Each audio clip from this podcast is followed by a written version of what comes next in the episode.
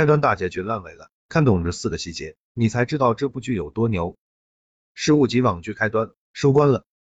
对于这部剧的大结局，不少人都说有烂尾的嫌疑，特别是这么一个细节，让很多人都吐槽，那就是高压锅之前在上桥前都提前爆炸了，可是最后一次循环里，李诗情也好，肖鹤云也好，他们这一车人都在车上折腾这么久了，为什么高压锅还没有爆炸？为什么老张他们还把高压锅顺利丢下桥了？其实关于这个细节，只要仔细看过全片的人都会发现为什么。原因就是之前四十五路公交车一路上都耽误了时间，而这最后一次循环，可以说李诗情是一秒钟都没有耽误不说，最关键的是王兴德一路上还加速了，可以说最后高压锅提前冲上大桥，确实挺意外的。当然，这部剧之所以会被我称为国产无限流的天花板，最关键的一点还是这部剧的细节确实做得太出色了。特别是看懂这三个细节，就能瞬间明白这部剧有多牛。第一个细节，老焦的细节。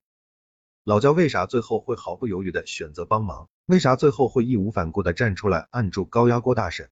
最关键的一点，也是整部剧都在强调的一点，那就是见义勇为会有奖金。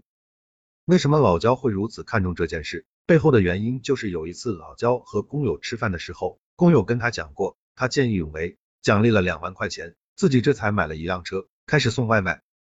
当时老焦就把这句话听进去了，而这也是李诗情和肖鹤云最开始要他站出来帮忙，他犹豫不决。但是在肖鹤云告诉他会有见义勇为奖金的时候，他又毫不犹豫站出来的根本原因。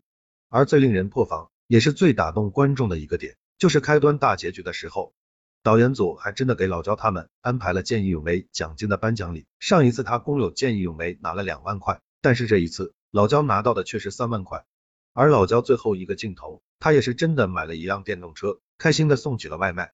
可以说能把一个人物，能把一个配角的整个故事线、整个细节做到这么极致，做到这么有深意，确实表明了这部开端用心了。特别是见义勇为奖金这个细节，能够做到首尾互相，真的让人破防。你们觉得呢？第二个细节，老张和小江的细节。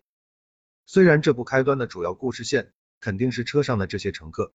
但是车下面，也就是老张和小江的细节，也通过几场戏就让人记住了。比如最开始循环的时候，李诗情偶然发现了老张的右手似乎使不上劲，而这个细节是用来铺垫什么的？就是来铺垫老张和小江这一对警察师徒的关系的。原来老张当时在出任务的时候，为了救小江才挨了这么一刀，而从那以后，小江谁的话都不听，就听老张的，就想护着自己的这个师傅。这也是为什么倒数第二次循环的时候。小江看到老张在自己眼前牺牲，他接受不了的原因，因为对于小江而言，老张是他的师傅，也是他父亲般的角色。当然，最关键的一点是，小江心中一直对于老张有愧疚之情。但是在开端大结局，也就是老张端着高压锅往桥边跑的哪一个镜头里，有一个细节确实让人破防了，那就是老张丢掉高压锅炸弹的瞬间，小江瞬间就扑到了老张的身上，用自己的身体来护住了老张。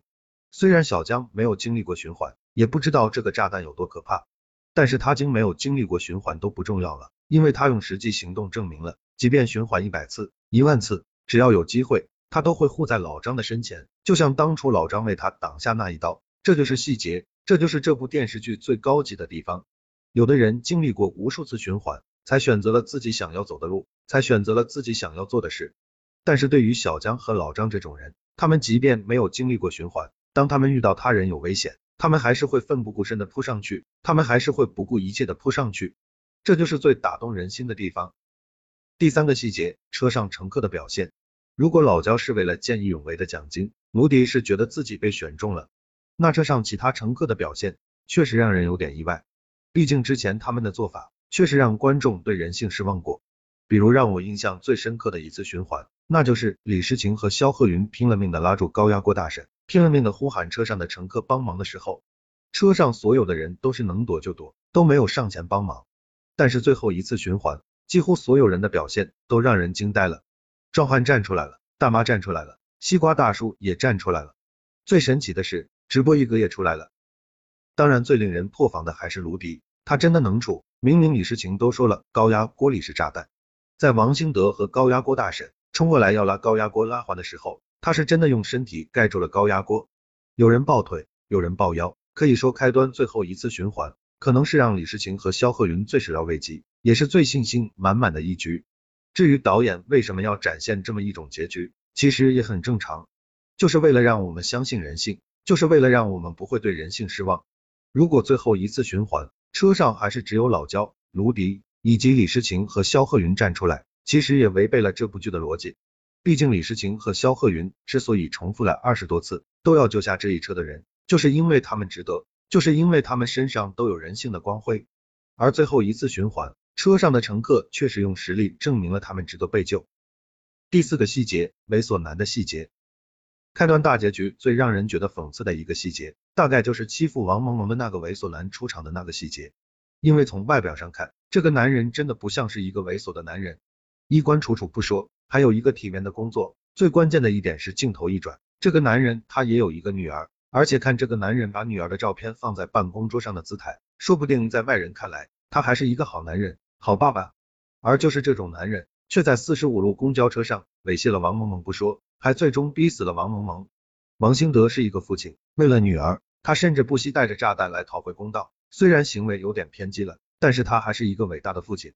这个猥琐男也是一个父亲，而且他对女儿的态度也极好，但是他的行为确实让人觉得讽刺到了极点。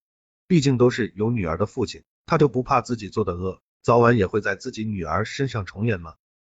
特别是最后这个猥琐男和王兴德在监狱里擦肩而过的那个镜头，我真的觉得有内涵、有深意。而这也是为什么我会认为这部开端能称为天花板的原因，不仅仅不是烂片，还是二零二二年开年第一部神作。不知道你们是怎么看这部电视剧的？欢迎留言告诉我哦。